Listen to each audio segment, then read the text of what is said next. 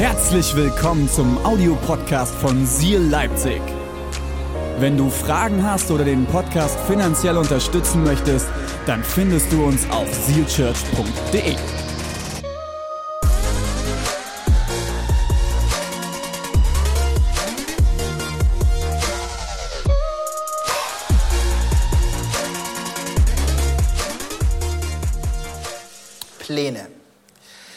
Nicht nur wichtig, wenn wir etwas aufbauen, sondern auch von zentraler Bedeutung in der Bibel. In der Bibel. Das äh, Jahresmotto für 2023 heißt Deine Hoffnung Gott und es kommt aus der Jeremia 29 und in diesem Vers kommt das Wort Pläne mehrmals vor und es hat in der Vorbereitung meine Aufmerksamkeit auf sich gezogen. Schaut mal, was dort steht. Da heißt es, denn ich weiß genau, welche Pläne ich für euch gefasst habe, spricht der Herr. Mein Plan ist euch Heil zu geben und kein Leid. Ich gebe euch Zukunft und Hoffnung. Gottes Plan für dich beinhaltet Hoffnung. Im Zentrum von Gottes Plan, und diesen Gedanken finde ich erstaunlich, hey, Gott hat einen Plan, im Gegensatz zu mir als Handwerker, hoffnungsloser Fall, aber es gibt einen Gott, der einen Plan hat und dieser Plan, er besteht, er enthält Hoffnung für dich. Das durften wir letzte Woche von unseren leitenden Pastoren hören und sie haben so stark darüber gesprochen. Aber vielleicht saßt du letzte Woche hier oder du hast letzte Woche online dich äh, zugeschaltet und dachtest dir, okay, meine Hoffnung Gott, hast den Gottesdienst verlassen, deine Woche hat begonnen, du hast YouTube geschlossen und hast gemerkt, dass all die Umstände, die dein Leben ausgemacht haben, eigentlich immer noch so sind wie vor diesem Gottesdienst, vor der wunderbaren Visionsverkündung. Und was deine Realität mehr prägt, ist eigentlich Hoffnungslosigkeit. So gut, dass du da bist, weil diese Worte, deine Hoffnung Gott, sie gelten auch dir. Eine Frau, Carmen Silva, hat einmal Folgendes geschrieben in Bezug auf Hoffnungslosigkeit. Die Verzweiflung ist noch erträglich, weil sie eine Empörung, eine Tat ist.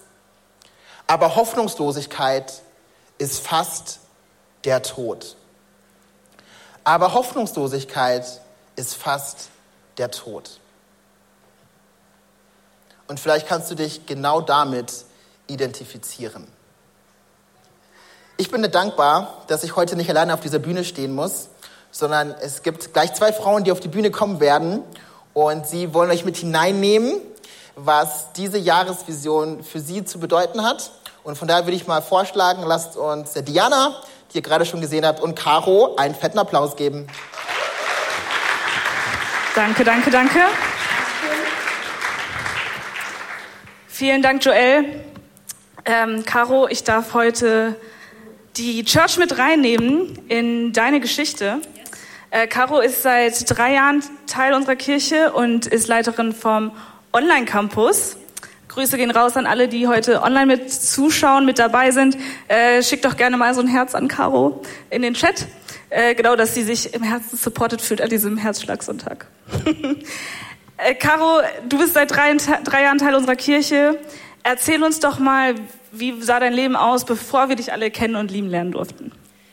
Das sah sehr, sehr anders aus. Ähm, vor drei Jahren habe ich nicht in Leipzig gelebt, sondern mhm. habe damals auch in Trier gelebt. Ich hatte mich in jemanden verliebt, ähm, bin zu ihm gezogen nach Trier, habe alles in meiner Heimat stehen und liegen gelassen und also hatte wirklich Pläne mit ihm, mhm. hatte, habe eine Zukunft gesehen mit ihm und bin deswegen zu ihm gezogen. Und, aber ab dem Zeitpunkt, als ich dann dort war, habe ich gesehen, wie nach und nach so diese ganzen Pläne und eigentlich alles, was ich mir erhofft habe, nur noch zu Bruch gegangen ist. Mhm.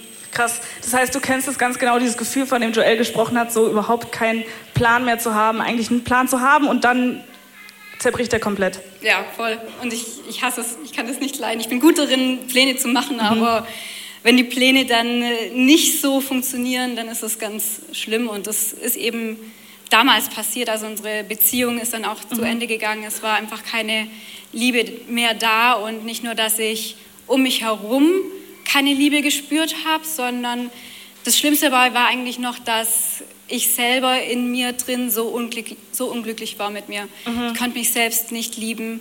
Ähm, mein Selbstwert war komplett am Boden und es war wirklich eine mega dunkle Phase, mhm. in der ich mich teilweise nicht mal selber im Spiegel anschauen konnte und mir dachte so, was ist eigentlich aus dir geworden? Mhm. Ähm, und ich will so nicht weitermachen und kann so nicht weitermachen. Mhm. Und äh, was ist dann passiert? Wie, wie hast du weitergemacht? Also wie bist du jetzt hier gelandet? Mhm.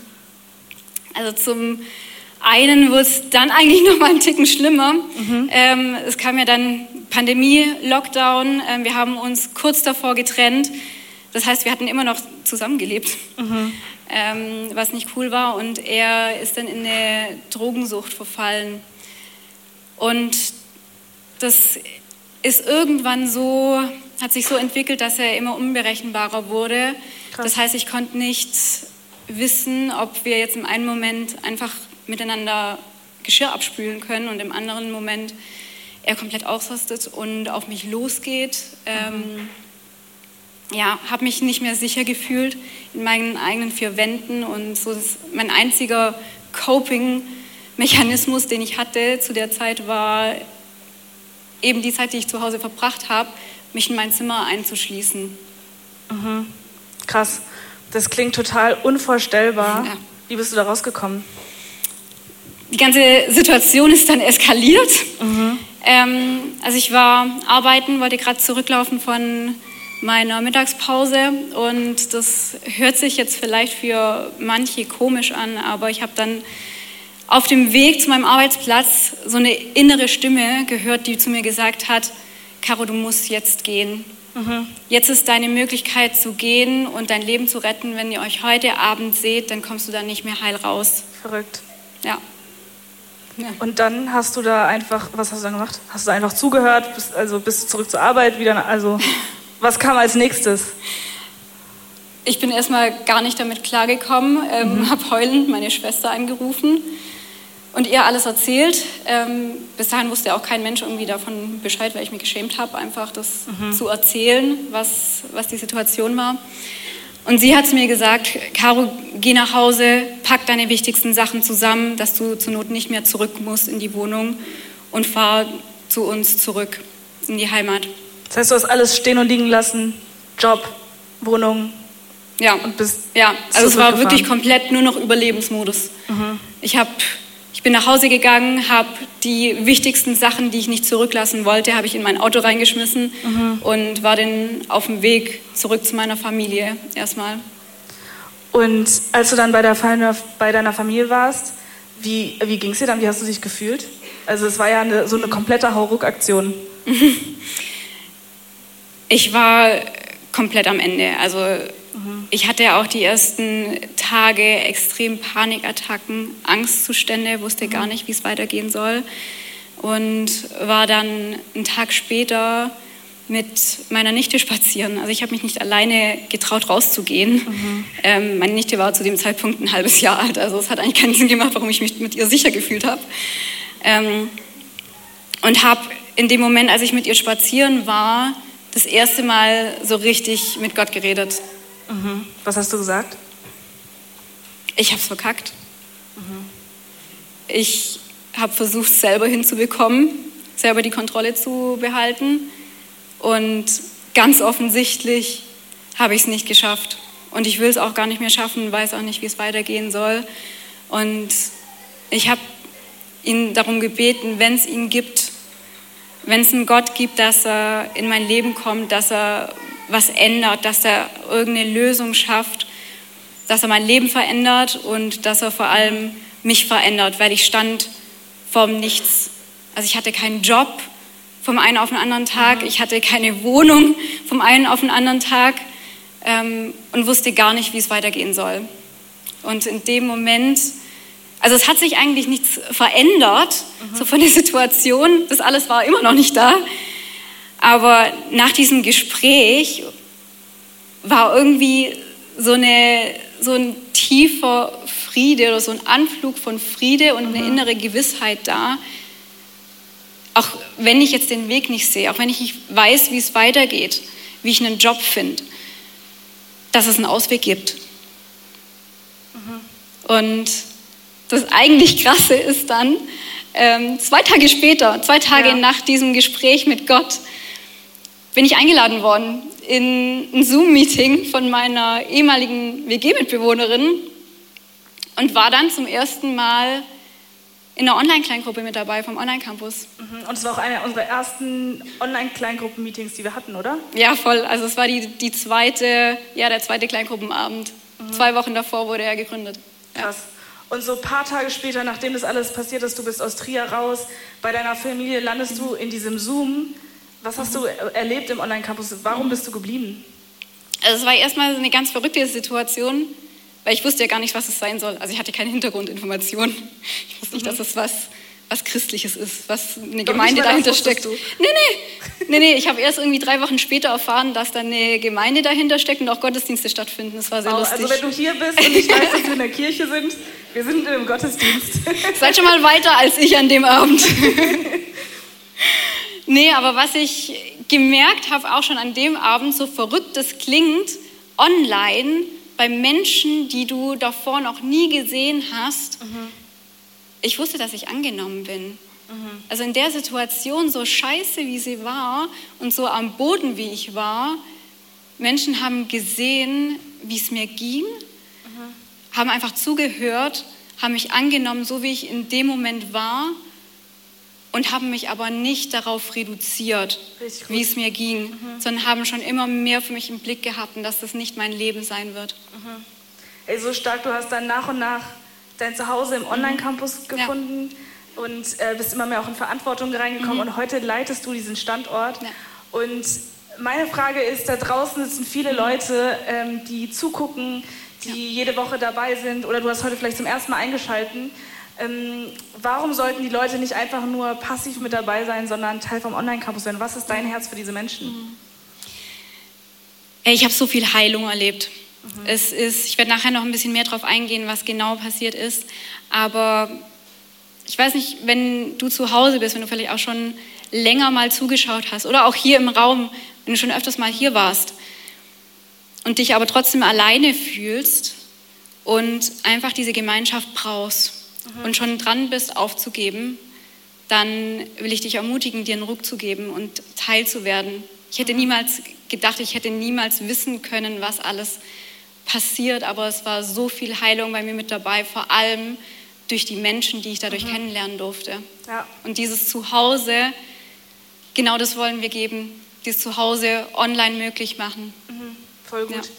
Hey, wenn du dich dadurch angesprochen fühlst, dann blenden wir jetzt das Kontaktformular ein, wo du einfach ähm, ja, deinen Namen eintragen kannst und Caro und das Team werden sich bei dir melden. Wir wollen dich kennenlernen. Äh, wir wollen dir auch ein Zuhause geben. Vielen, vielen Dank, Caro, dass du deine absolut crazy Story mit uns geteilt hast, dass du den Mut hast, so ehrlich zu werden und so authentisch zu sein mit dem, was du durchgemacht hast und auch in deiner Kleingruppe so ehrlich geworden bist. Und deswegen stehst du heute, sitzt du heute hier. ähm, vielen, vielen Dank und damit übergeben wir erstmal wieder an Joel.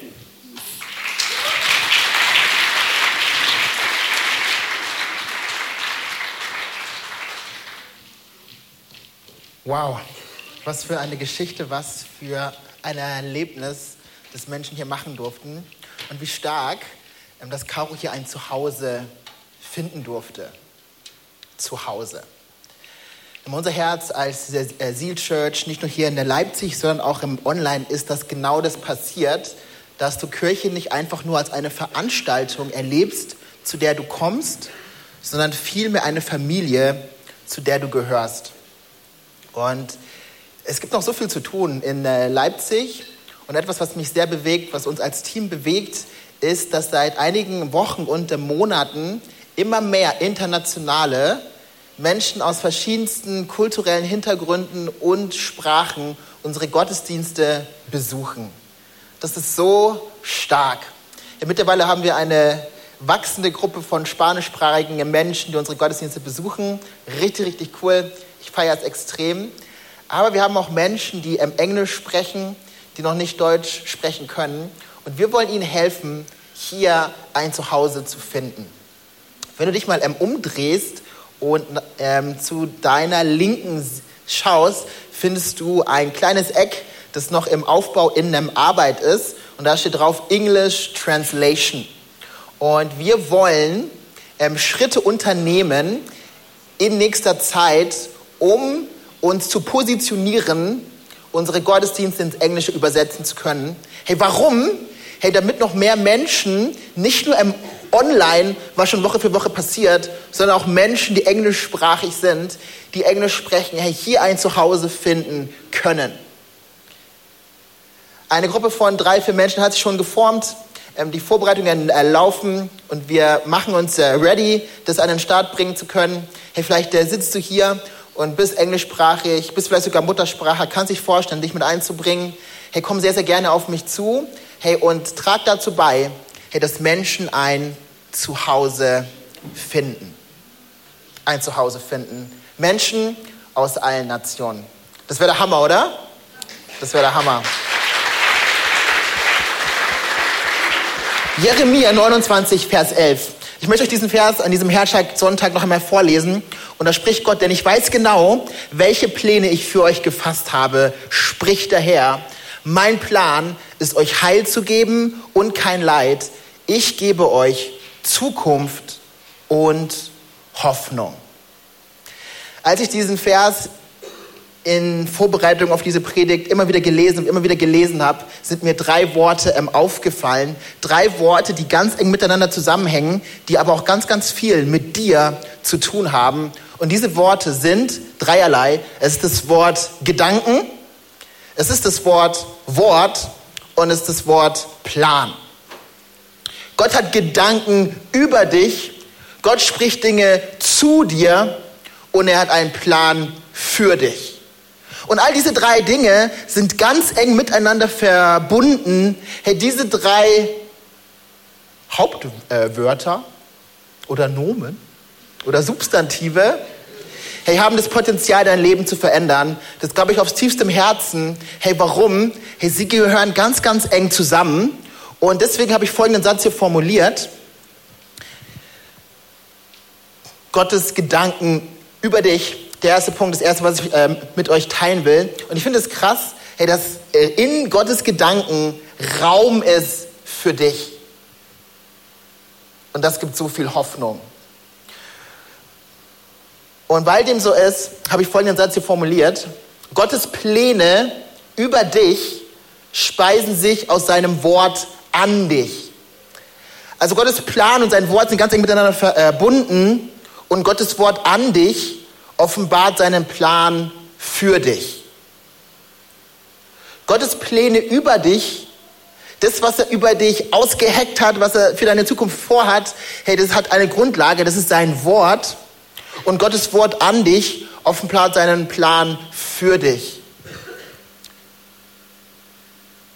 Deine Hoffnung, Gott. Gottes Gedanken haben Raum für dich. Das ist Wahnsinn. Aber was sind es für Gedanken?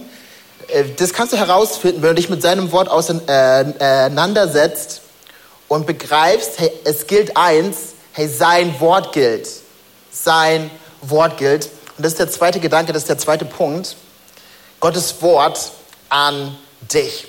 Und was genau damit ähm, auf sich hat, wird Caro euch verraten. Yes. Könnt ihr euch noch an euren besten Schulfreund erinnern oder beste Schulfreundin? Ja? Online? Wie ist bei euch so? Also bei mir, ähm, wir kommen da in meiner Realschulzeit, siebte, achte Klasse, direkt zwei Mädels in Sinn. Und wir waren nicht einfach nur so beste Freunde, sondern wir hatten eine eigene Girl Gang, also eine geheime Girl Gang, war ja klar. Ähm Ja, mit allem drum und dran, das war lustig. Und wir haben alles zusammen gemacht, alles. Wir haben auch uns alles erzählt. Die, die schlimmsten Sachen, die du sonst keinem erzählen könntest. Und in dieser Freundschaft war klar, hey, wir werden das nicht weiter erzählen. Unser Wort gilt. Aber was passiert, wenn die Freundschaft irgendwann nicht mehr da ist? Und so ist es gekommen. Gilt dann das Wort immer noch? Ich muss leider feststellen, dass es oft nicht der Fall ist. Und das bringt mich, dieses Beispiel bringt mich zu, der Aussage, dass die Aussagekraft, genau, dass die Aussagekraft von Worten abhängig ist von der Beziehung, die zwei Personen zueinander haben. Was heißt es für dich persönlich in Bezug auf Gott? Und in Jeremia 29, Vers 11 lesen wir ganz zum Schluss die letzten drei Worte dieses Verses, der über diesem Jahr steht. Sagt Gott selber, mein Wort gilt. Was heißt es für dich persönlich? Gottes Wort gilt. Und was sagt es über die Beziehung aus, die Gott zu dir hat und über die Beziehung, die du zu ihm hast? Den ersten Part, was es über die Beziehung aussagt, wie Gott zu dir steht, das können wir in der Bibel lesen und das ist so, das liebe ich an der Bibel oder habe ich gelernt an der Bibel zu lesen, äh, zu lieben, dass Gott sich selber durch sein Wort offenbart und uns Antworten gibt. Und in Römer 8, Vers 38 und 39 steht, ja, ich bin überzeugt, also schreibt Paulus, ja, ich bin überzeugt, dass weder Tod noch Leben, weder Engel noch unsichtbare Mächte, weder Gegenwärtiges noch Zukünftiges, weder noch gottesfeindliche Kräfte, weder Hohes noch Tiefes, noch sonst irgendetwas in der ganzen Schöpfung uns je von der Liebe Gottes trennen kann, die uns geschenkt ist in Jesus Christus, unserem Herrn. Diese Bibelstelle zeigt mir, zeigt dir, hey, nichts kann uns trennen von Gottes Liebe. Ja. Nichts. Die Beziehung, die Gott zu uns hat, steht fest. Ja. Sein Wort gilt. Das, was er hier schreibt, das gilt. Wie lange gilt das Wort? Und bei uns Menschen ist es maximal die Dauer, die wir leben. Es ist begrenzt. Bei Gott ist es nicht so. Gott hat keinen Anfang und Gott hat kein Ende. Sein Wort hat keinen Anfang und hat kein Ende durch ihn. Und genauso wie Gottes Wort, wie die Bibel vor 2500 Jahren, vor circa 2500 Jahren, Jeremia, zu dem Volk gesprochen hat. Genauso gilt es heute und wird es auch noch in 2000, in 3000 Jahren. Solange es die Erde gibt, wird dieses Wort bestehen. Ja. Sein Wort gilt. Und genau das sind die Wahrheiten, nach denen ich mich so gesehnt habe, als ich zurückgekommen bin zu meiner Familie und nicht mehr wusste, wem ich überhaupt noch glauben kann. Genau da danach habe ich mich ausgestreckt und habe ich gesucht. Das sind Wahrheiten, die mir Sicherheit und Hoffnung gegeben haben und die dir Sicherheit und Hoffnung geben können, die dir helfen, Kraft zu schöpfen und einen Neuanfang zu starten. Jetzt zum Ende von meinem Message-Part habe ich noch zwei Bilder mitgebracht. Und das erste Bild könnt ihr gerne mal einblenden. Lukas, bist du hier irgendwo? Ja, komm, Lukas. Steh mal auf, könnt gerne mal einen Applaus geben. Yes. Lukas, du bist mittlerweile Bereichsleiter hier in Leipzig für das Gasterlebnis. Du bist dafür verantwortlich, dass alles, was ihr hier seht, dass das funktioniert, das ganze Team. Ähm, und wir sind zusammen Teil vom Online-Campus geworden am selben Tag. Das ist so lustig, an dem 29. Juni 2020. Und das Bild, äh, es war nicht am 29. Juni, aber irgendwann kurz darauf, glaube ich. Ist es der Abend? Alter, krass. Okay. Aber, also man sieht, also man sieht auf dem Bild, guckt mich da an. Also man sieht, dass ich gezeichnet bin. Ähm, man sieht, dass ich komplett am, am Ende zerstört bin. Und jetzt dürft ihr mal das zweite Bild mit einblenden. Dieses Bild entstand am 24., 25., 24. April letztes Jahr. Zwischen diesen beiden Bildern liegen nicht mal zwei Jahre.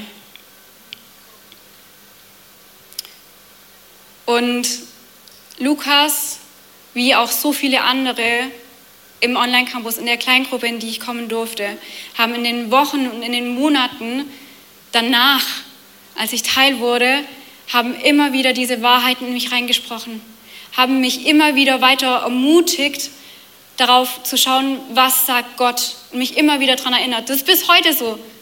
Anfang der Woche habe ich Katha angerufen, ähm, eine der Leiterinnen bei uns im Standort. Ähm, du schaust jetzt auch gerade zu, hey, das ist so cool, wie viele Leiter auch online dabei seid. Schreibt gerne mal mit rein. Und es ist so crazy zu denken oder zu sehen, also man muss ja nicht mal denken, sondern sehen, dass vor drei Jahren, als ich Teil wurde, Menschen mir Hoffnung gegeben haben, mir Halt gegeben haben. Nicht mal zwei Jahre später standen wir im Taufbecken und ich durfte Lukas mittaufen. Wie krass ist das? Wie krass ist das? Und eben in dieser Zeit, in den ersten paar Monaten, in den ersten paar Wochen, wo ich angefangen habe, Bibel zu lesen, diese, nach diesen Wahrheiten zu suchen, durfte ich lernen, was es bedeutet, wenn Gott sagt, mein Wort gilt. Und in dieser Situation, wo ich zuerst dachte, wie soll ich jemals wieder irgendjemandem vertrauen können, durfte ich lernen, durch Menschen, durch die Gruppe, durch diese Kirche zu erfahren, ja, es stimmt, sein Wort gilt.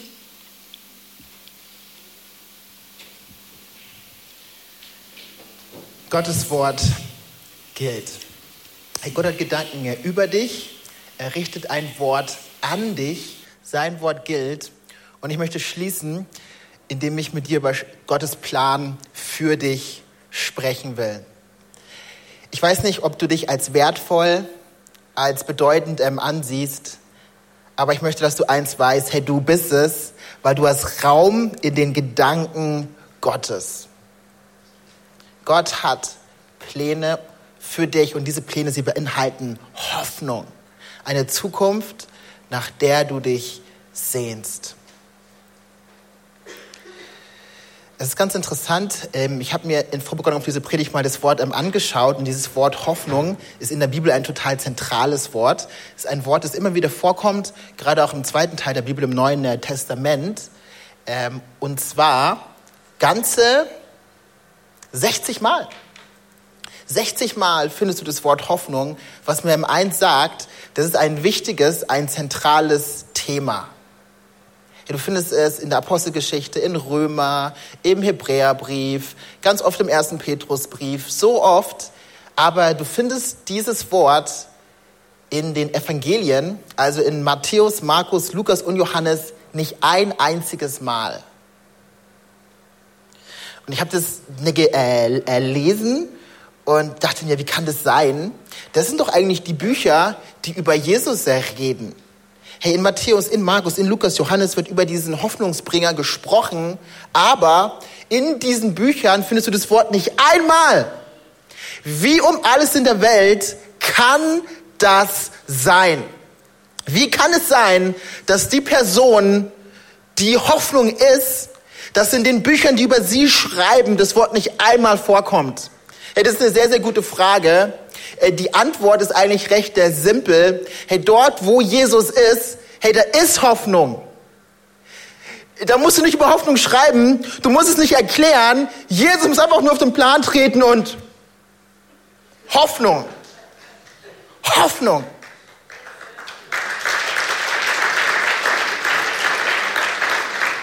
Deine Hoffnung, Gott. Wir haben davon gehört, dass wir in Leipzig Hoffnung rausbringen wollen, auch an englischsprachige Menschen. Hey, wir bereiten uns darauf vor. Gott hat Hoffnung für Sie, für so viele Menschen in dieser Stadt. Hey, wir wollen uns darauf vorbereiten, noch mehr Menschen online zu erreichen mit dieser Hoffnung. Aber was heißt es? Hey, das heißt eins, weil christliche Hoffnung ist nicht etwas, es ist vielmehr jemand. Hey, es ist Jesus. Christliche Hoffnung ist nicht etwas, christliche Hoffnung ist jemand. Ja, und wenn du heute hier bist und dich nach Hoffnung sehnst, dann möchte ich dir eins sagen, der Schlüssel liegt nicht mal in uns als der Kirche, sondern wir haben einen Auftrag, und zwar dir vorzustellen, wer diese Hoffnung ist, und es ist Gott selber. Und heute will ich uns einladen, uns neu aufzumachen, einen Schritt auf ihn zuzugehen. Zu begreifen, dass er wirklich die Hoffnung ist. In deiner Familie, an deiner Arbeitsstelle, in deinem Studium, in deiner Schule, überall dort, wo du bist. Hey, dort, wo dir etwas fehlt, darfst du eins begreifen. Hey, du brauchst jemand. Du brauchst jemand. Und es ist Jesus. Und er kann aus dem hoffnungslosesten Situationen, den hoffnungslosesten Umständen etwas Hervorragendes tun. Etwas Hervorragendes tun. Ganz gleich, wo du heute stehst, ganz gleich, wie du dich fühlst, seine Hoffnung, sie gilt dir. Unabhängig von Umständen, unabhängig von dem, was du tust, von dem, was du leistest, von dem, was du kannst. Es ist seine Nähe. Und deswegen, hey, brauchen wir mehr von ihm.